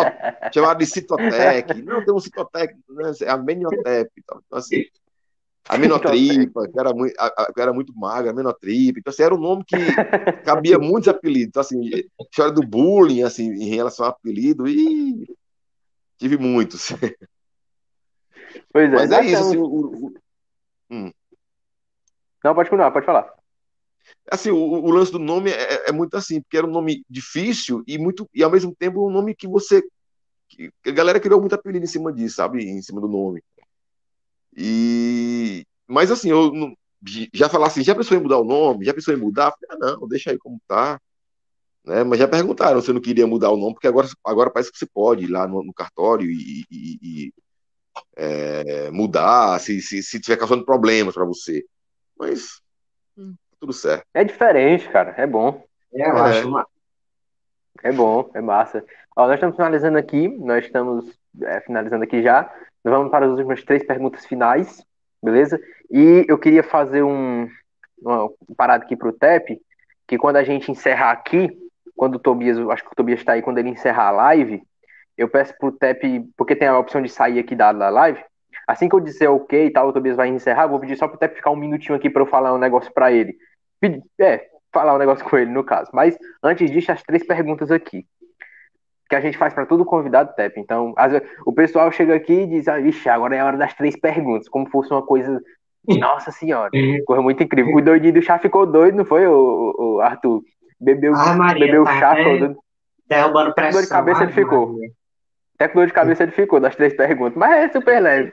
A primeira pergunta é: tu é um cara que viaja, tu é um cara que Pô, se, se fosse para ficar falando assim de conhecimento de cidade, tinha que fazer uns 10 podcasts, 10 lives para tu falar, ou mais que isso, né? E, tipo, então um cara que sempre vi, viaja com essas histórias e tal, um cara com muito conhecimento sobre as cidades, mas qual é o maior sonho hoje para pro, pro, pro Tep Rodrigues, né? eu não, não, vou falar o nome todo porque eu posso errar, então eu vou falar Tep Rodrigues. Qual é o maior sonho do Tep Rodrigues hoje? O que ele mais deseja conquistar em curto prazo e longo prazo, talvez? É difícil em curto prazo, assim. Eu, assim, eu, eu, eu... Quando, você, quando você opta, assim, por, por, por uma carreira artística, né? mas eu estou mais na, na, carreira de jornalismo, mais do que eu, tô, eu, sou mais jornalista do que artista, digamos assim. Mas quando você escolhe na né, de artes cênicas, é um medo que você tem assim, eu vou conseguir me manter no meu trabalho, eu vou conseguir me sustentar de arte. E, e, e agora, mais do que nunca, com pandemia, né? Tudo parado, os teatros parados, então, assim, eu, eu, sempre tive esse receio. Então, quando você faz assim, por exemplo, quando eu fazia arte cênica, sempre diziam, vai para Globo quando? Vai fazer novela quando? Então, assim, fica aquele, aquele sonho de fazer uma novela, de, de ter aquele reconhecimento nacional. Se eu falasse que não tenho esse sonho, eu estaria mentindo. Né? É, é tanto que eu já eu, eu faço curso de cinema, já fiz alguns, algumas participações, já fiz figuração em novela na Globo, quando eu fui lá uma vez para conhecer o Projac, eu tive a oportunidade de fazer uma figuração, vi lá como tudo funciona, e, e seria um sonho, sabe, participar da novela, sabe, um filme, enfim. É, uma, ou, seria um, esse é um dos sonhos, assim, e eu acho que todo mundo que se, assim, quem falar que quem falar que é artista e falar assim, ah, eu não quero fazer televisão, não quero fazer novela. Eu acho que é um pouco de hipocrisia, porque quando você faz uma novela, eu não vou falar de salário porque eu não sei quanto é que é um ator ganha. Mas a, a projeção que você ganha facilita até para quando você está no teatro, porque você fica conhecido e acaba também atraindo público para o teatro. Então, se alguém falar assim, ah, eu faço teatro, eu já ouvi muito isso. Eu faço teatro, mas eu não tenho sonho de fazer televisão. É hipocrisia, cara, porque, poxa, é também uma, é uma linguagem das artes. É, tem o teatro, tem o cinema e tem a novela. Então, por que, que eu vou dizer que eu não quero? Eu acho, eu vejo mais como hipocrisia, como um, um uma, sabe, o meu rabisaga para televisão. Eu, eu acho. Tem gente que eu já vi atores dizendo isso, ah, eu, não quero, eu quero minha praia é teatro, não quero novela. Eu acho isso estranho. Por quê? Por que não?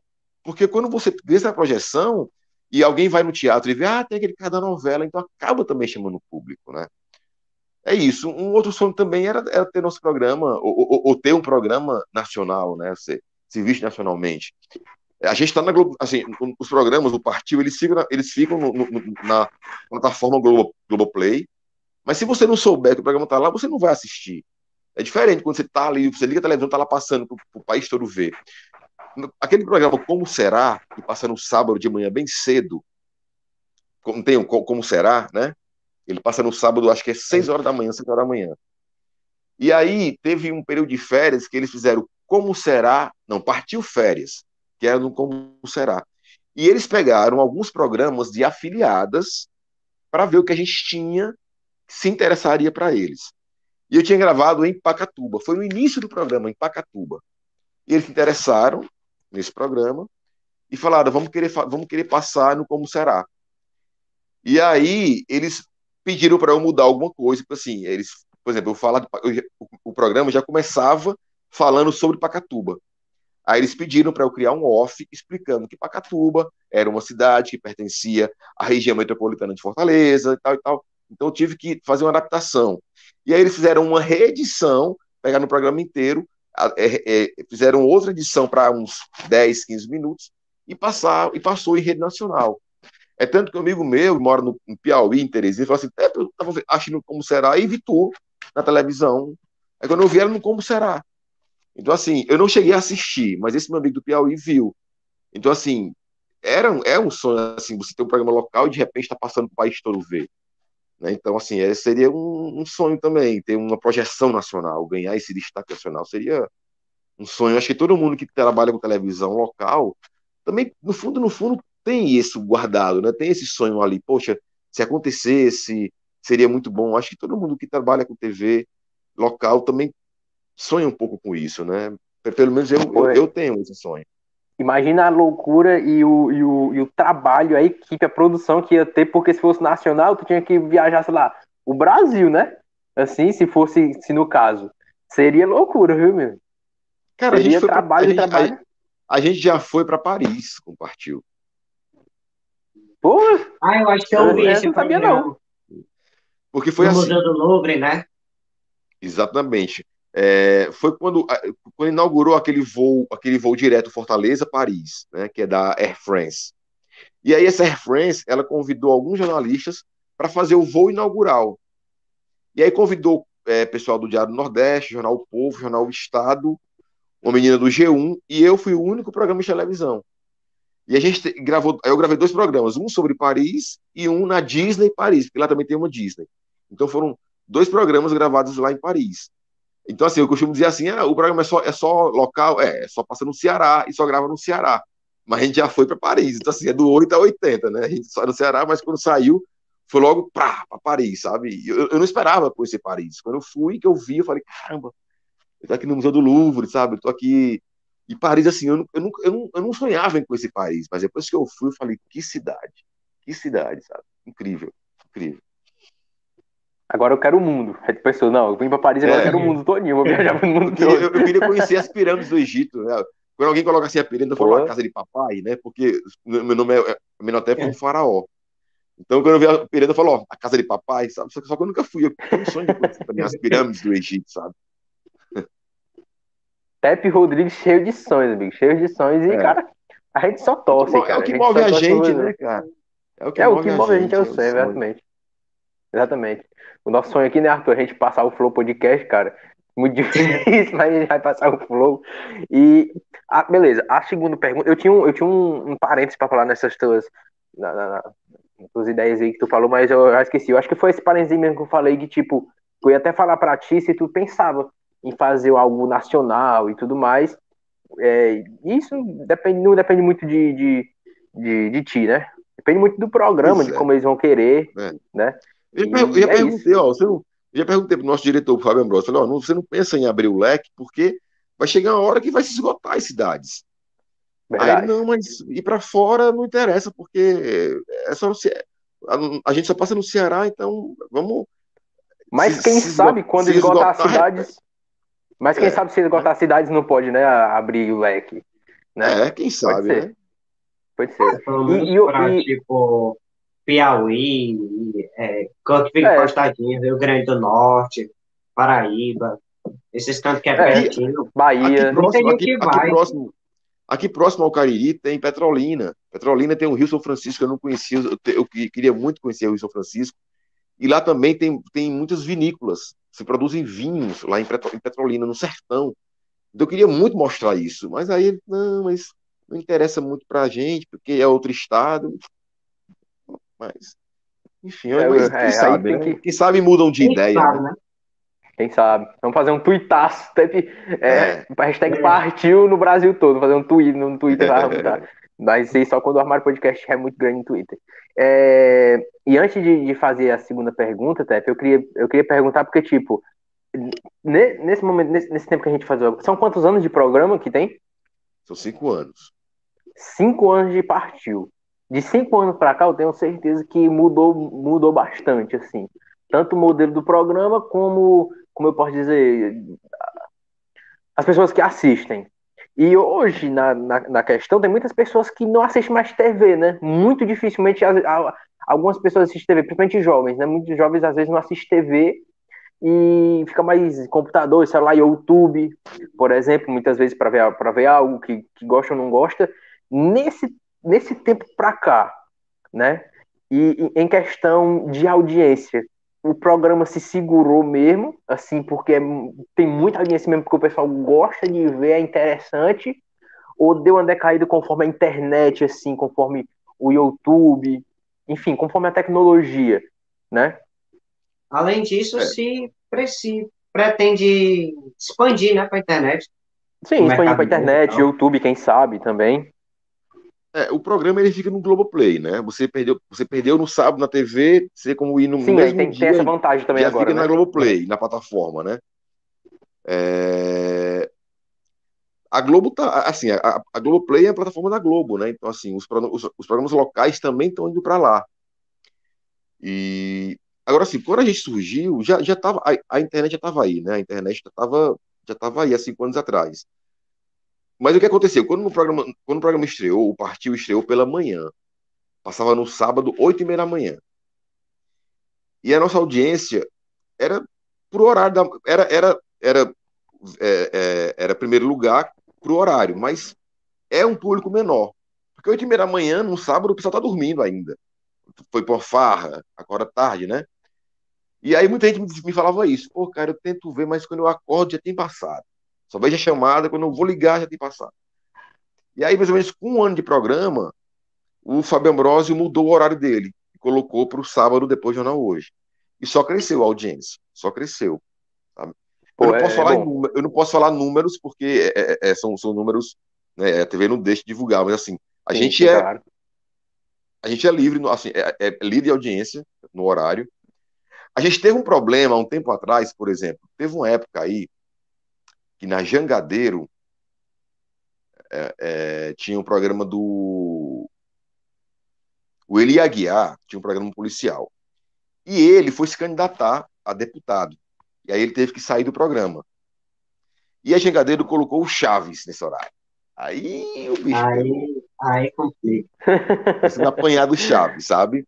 Mas, bicho, é, mas é o Chaves, né, cara? Assim, uma coisa é, que até hoje eu assisto. É. Não tinha como, né? mas aí começou, a gente teve. Aí a gente foi, foi difícil. Mas hoje em dia não, hoje em dia eu não sei mais o que, que passa no horário, mas hoje em dia a gente está bem tranquilo em relação à audiência. Claro, assim, tem pessoas que, assim, os mais jovens estão na internet e tal, mas assim, tem a galera ainda que assiste, assim, vê o jornal e, e acaba deixando lá. Porque assim, ainda, ainda tem, o brasileiro ainda tem aquela mania de almoçar com a televisão ligada. Às vezes não tá nem assistindo, mas Verdade. tá lá ligada. Né? Tá lá passando, não, deixa ligado para que tá passando. Aí vem o jornal, então assim, aí, aí depois do jornal, ah, vem um programa, aí na hora da. Imagino eu, né? Acabei de almoçar, tô aqui, eu vou assistir o programa de viagem, aí deixa lá assistindo e sabe, fica. Então, assim, às vezes a pessoa, aqueles... por exemplo, eu, às vezes tu tá no, tu tá vai fazer a, a, o programa em Pacuti, e eu sou de Pacuti, eu tipo, oh, o cara vai fazer em Pacuti, eu vou ver. Às vezes isso acontece também, né? Uma pessoa que tipo não assiste o programa, mas sabe que tu vai fazer. Eu, eu, acho, eu acho que o programa também tem muito isso, porque assim, é, o pessoal, por exemplo, a, você quer se ver. Todo mundo, todo mundo tá cansado. De, é, é, igual novela. Todo mundo na novela só vê o Rio de Janeiro ou São Paulo, né? Os são cenários. São Paulo e Rio. Nunca uma novela assim. Quando grava uma novela no Ceará, é só um, um pedacinho que passa no Ceará, o resto é estúdio. Porque é mais barato para eles. Não tem como gravar a novela toda, com o elenco todo, todo no Ceará. E sai muito caro isso. Então eles gravam algumas cenas e depois tentam refazer aquele cenário lá no Projac e fingem que é no Ceará. Então, quando passa, por exemplo, quando passam, ah, vou mostrar hoje Tapajé, o morador quer ver a rua que ele mora, quer ver a cidade dele, quer ver, sabe, a, e, e, outra, até mesmo quem mora na capital, mas é de Tapajé, quer ver, ah, assiste para tu ver minha cidade, liga para fulano, oh, fulano, vai passar a nossa cidade aí. Então, mexe muito também com isso, porque eu acho que o cara que isso. saiu da Você... o cara que saiu da cidade veio para a capital, né, e quer ver como é que tá, enfim. É Exatamente, é quer matar a saudade, ah, vai mostrar minha, minha Tauá, nunca mais fui lá. Eu, eu às vezes tem, eu vejo essa, essa mensagem, pô, foi bom, eu sou de lá, mas nunca mais fui. Fiquei feliz saber que agora tem isso, tá tão diferente lá, tanta coisa mudou. Então, assim, às vezes o partido também tem muito disso, desse esse resgate, um saudosismo, sabe? De, ah, Faz tempo, eu saí de lá quando era criança e eu vi o seu programa, nossa, me matou um pouquinho da saudade. Então tem muito isso também, desse saudosismo, sabe? E também de, desse, desse bairrismo, que mostrar para o amigo, a minha cidade, como é, tu que nunca foi lá, ó, Verdade, cidade bonita, né? Que querer mostrar o seu lugar na TV. Então tem muito isso também no, no programa, sabe? De esse, esse saudosismo, esse bairrismo, né, de mostrar o seu lugar, mostrar a sua cultura, né? Eu acho que tem muito isso ainda no programa. É, exatamente, exatamente.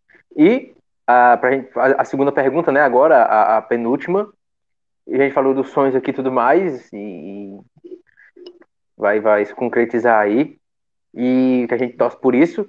E a segunda pergunta é qual foi, isso se, se quiser responder, claro, a gente deixa isso aberto aqui para o nosso convidado sempre, qual foi o momento mais difícil para o Tep Rodrigues, seja, seja ele pessoal, um problema pessoal, um problema profissional, qual foi o momento mais difícil, um momento que, sei lá, pensou em desistir, ou, ou nem isso até, nem que pensou em desistir, mas foi o momento mais difícil, assim, para ele que deu a volta por cima e, e deu certo.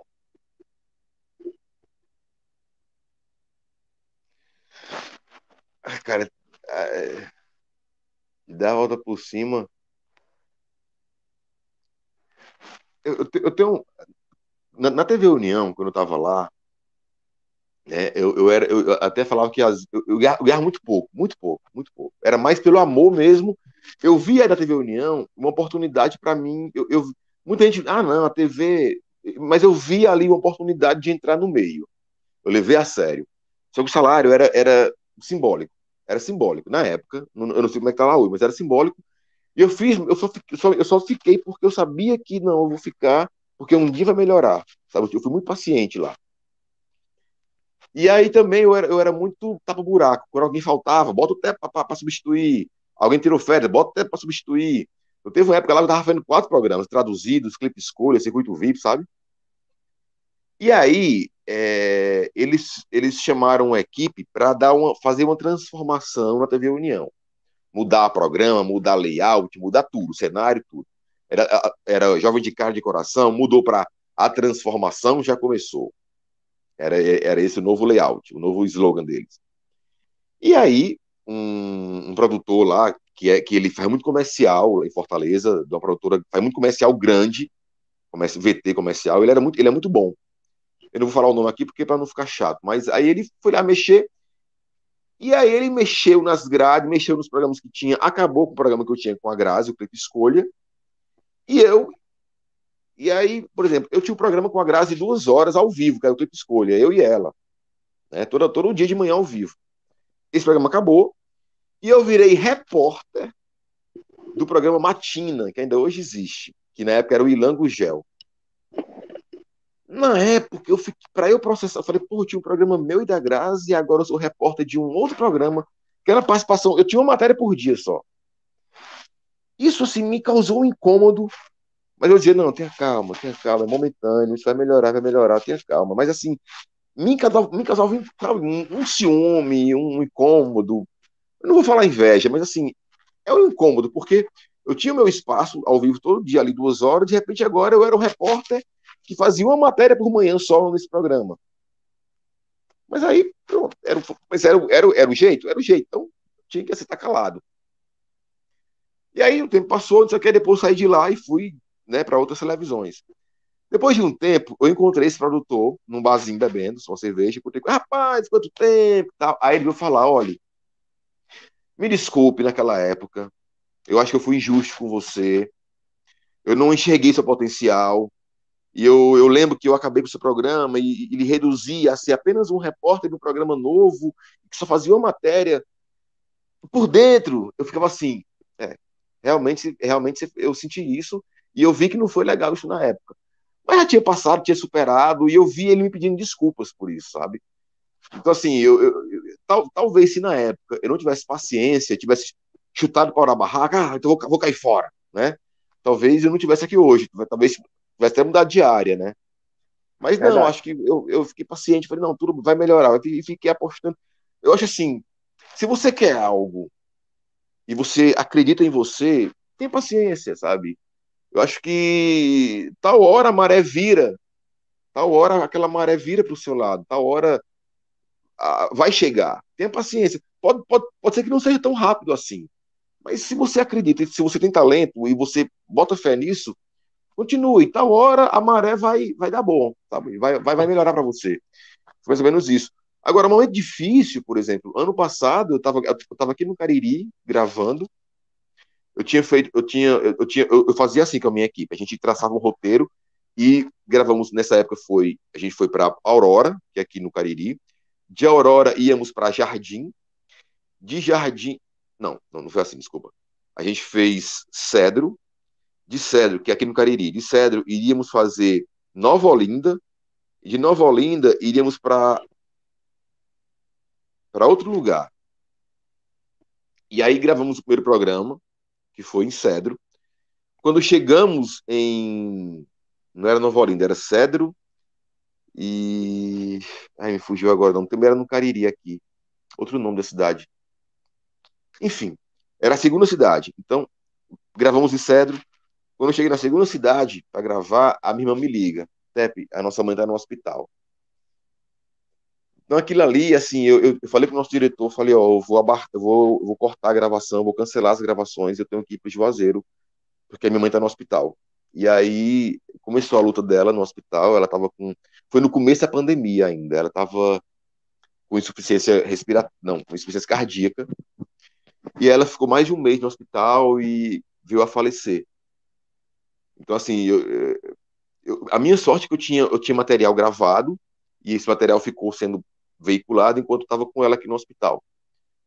Eu não esperava isso, assim, foi no meio de uma viagem de gravação e eu, eu, soube disso, eu tive que ab abolir, ab abortar a missão e vim para Juazeiro e acabou que minha mãe faleceu, assim, eu acho que ninguém quer que a mãe faleça, né?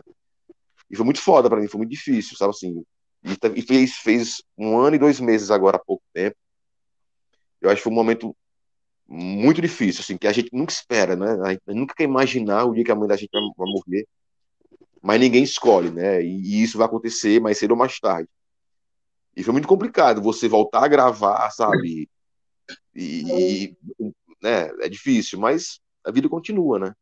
E acho que o momento difícil mesmo foi esse, de, de realmente lidar com a realidade que a sua mãe faleceu e você ter que voltar a trabalhar com um sorriso no rosto, como se estivesse tudo bem, sem estar tudo bem, sabe?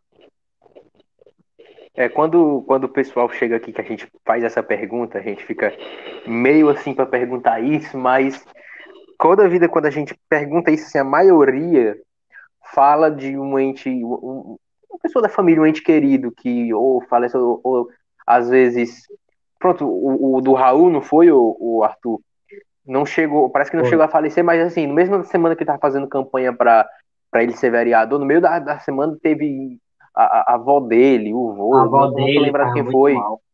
Foi, tava muito mal, e depois no outro, na, no, nos próximos dias foi o vô, enfim. E a gente fica meio assim por, por, por, por conta dessas coisas, e realmente muitas vezes quando a gente chama o convidado aqui e pergunta esse momento difícil, sempre é essa questão de familiar. Mas isso também é interessante porque a pessoa que tá te vendo na televisão, tá te vendo na televisão, tá vendo teu profissional, mas quando chega aqui, esse cara, esse cara é. É assim, é. É, é, é humilde, ele, ele fala, ele, ele, ele tem. Não, não é um cara só de profissional da TV, tu tá, tu tá entendendo o que eu tô dizendo? Não é um uhum. cara só artista, não é um cara só. Um, um, um, como eu posso falar? Um, um produtor, enfim. O cara tem vida, né? É igual um ele cara famoso, muito famoso. O cara, o cara tem um lado pessoal, e inclusive aqui no podcast a gente pode conhecer isso, né? Aqui na live a gente pode conhecer isso, que isso é o que a gente mais preza aqui, é fazer isso. A gente vê mais pelo lado, a gente fala do lado profissional, mas vê também um lado pessoal da pessoa. Só da pessoa estar aceitando aqui, ela já está sendo por um lado pessoal dela, já está aceitando aqui para falar uhum. dela, né? E mesmo ela estando falando no trabalho dela, ela fala sobre bastidores, enfim, pessoal dela. Isso aqui é, é, é muito bacana, muito bacana. Muito obrigado mesmo por isso. E, para a gente fechar aqui, fechar aqui a terceira pergunta, né? A terceira e última pergunta. É, a pergunta é para falar o que você achou da live, que inclusive a gente passou até do, do um pouco de tempo aqui. O que, que você achou da live e também dar o último recado para a rapaziada, qual o recado que você daria para as pessoas que estão assistindo agora e as pessoas que vão assistir, porque com certeza as pessoas é, é, é do, da live do Dino Chá, por exemplo, estava com cento e pouco, hoje está com quase 200 views dentro de dois dias, porque as pessoas assistem muito depois. Mas uhum. qual qual é a mensagem que também tu traz para o que você achou da live, daí o que qual mensagem você traz para as pessoas aí que, que estão assistindo?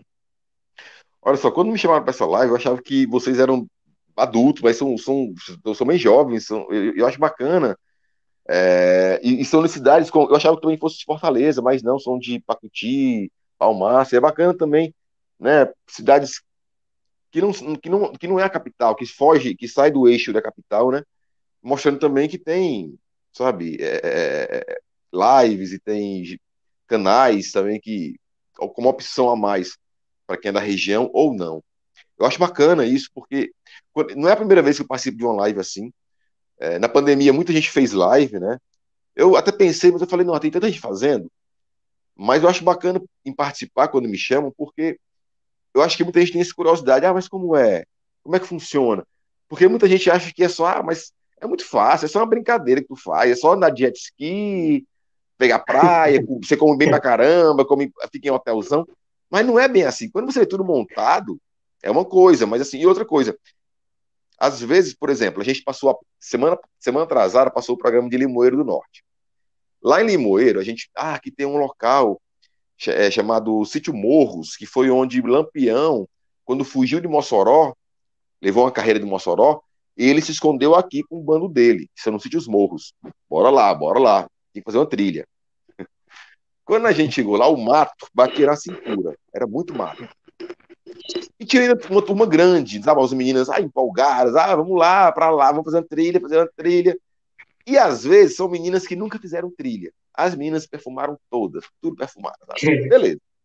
Aí eles foram na frente, tudo empolgado, e eu fiquei, fiquei por último com câmera, porque eu tinha que fazer passagem, né? Fazer, ó, a gente tá aqui, explicar o que era, estamos fazendo trilha e tal. E nisso, enquanto eu fiquei gravando, o pessoal foi andando na frente. E por último veio eu e o câmera. Aí eu, o mato batendo na cintura, eu vi assim de longe, parecia umas tampas de geladeira, sucata. Aí eu olhei assim, falei, Aquilo ali é tampa de geladeira. Aí cheguei, isso no meio do mato. Eu cheguei lá, aí quando eu vi eram caixas. Eu falei, cara, isso aqui tá parecendo um apiário. Apiário são aquelas caixas para cultivar abelha. Ixi. E aí, eu só, quando eu falei isso aqui é um apiário, as meninas que foram na frente, que estavam de perfume, o perfume delas atiçou as abelhas. Olha, elas iam gritando, ah, bicho, eu peguei esse câmera, eu saí correndo. Eu corri no meio do mato, sabe assim. Eu falei, pronto, estamos fodidos, porque era muito grito. Ah, grito, grito, grito, grito. Era muita abelha. e a abelha mata a, a pessoa, era... pô. Se o cara não tiver cuidado, mata a pessoa. Então, eu vi que a porra era séria. Quando o outro câmera passou assim, batendo no cabelo, falei, bicho, nossa, eu, eu, porque assim, eu, eu, vi que era sério quando eu vi ele batendo no cabelo. Falei, bicho, é abelha, corre, corre, corre. Enfim, eu não levei nenhuma ferroada, nem o meu, nem, nem meu outro câmera também levei nenhuma ferroada, mas o outro câmera levou. E a menina que estava com perfume, ela levou 18 ferroadas, bicho, 18. Puta merda. Eu falei, olha, se você fosse alérgica, você teria morrido.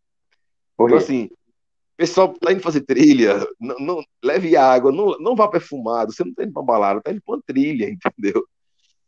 E, e, e, e outro recado que eu também, assim, é, a gente vê muito quando vai fazer trilha ou vai pra cachoeira, tá muito em, tá muito em alta agora fazer trilha, fazer, né, acampar, fazer atividade ao ar livre. Só que eu percebo muito também que as pessoas às vezes deixam o lixo lá. Já cansei de ver chegar em cachoeira, aí tá lá embalagem salgadinho, garrafa PET. Poxa, o, o caminhão de lixo não vai passar ali. Ali é um local que caminhão não passa, ninguém, Pô, vai, vai recolher aquilo ali. Então, bicho, tá indo acampar, tá indo pra cachoeira, leve seu lixo de volta, não deixe ali, porque ninguém vai recolher por você, não. É horrível chegar na cachoeira e tá lá, um monte de garrafa PET, um monte de embalagem salgadinho. É horrível, cara. Então preserve, vocês que são na serra, né, conscientizem a galera, poxa, leve o lixo de volta, e se, se possível ainda, é, recolha o que você encontrar, que, mesmo que não seja seu, mas traga de volta, bota num saquinho, bota na mochila, para na, na, cidade, colocar no, no, local devido. A natureza agradece. é isso. E é claro, é assista, assista o Partiu todo sábado, logo depois do Jornal Hoje, na Verdes Mares.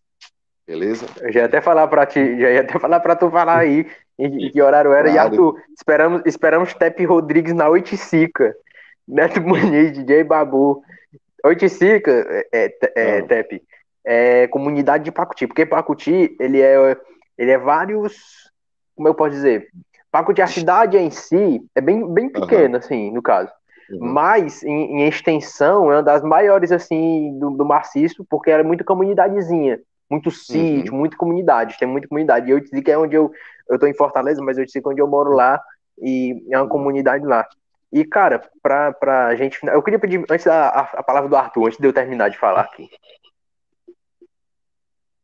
E, tipo, divulgar o teu Instagram também, Tep. Ah, o meu Instagram, pra quem não sabe, é o arroba Tep Rodrigues. É fácil. T-E-P fácil. Rodrigues. É o nome aí embaixo. Então, não é a Menhotep não. Rodrigues. É igual, é igual como tá aqui, ó, na tajazinha vermelha. Tep Rodrigues. Só bota o arroba aí, tá tudo certo. Pronto. Então, galera, passando aqui para minha palavra final. Foi, eu gostei muito, foi edição muito massa. Eu sempre eu sempre aqui fico largado no sofá de tarde, no sábado, aí eu fico assistindo, eu, cara, imagine como é trabalhar com esse cara, sai viajando cantos, fica só não sei o quê. E é, aqui a gente conhece, né, como é, como é os bastidores. Como é, tipo, esses, esses momentos, né, de, de aperreio e tal. E vi que você é um cara muito gente boa, muito Valeu, humilde. Obrigado. Primeiro, né, por aceitar o convite nosso ao Mário Podcast.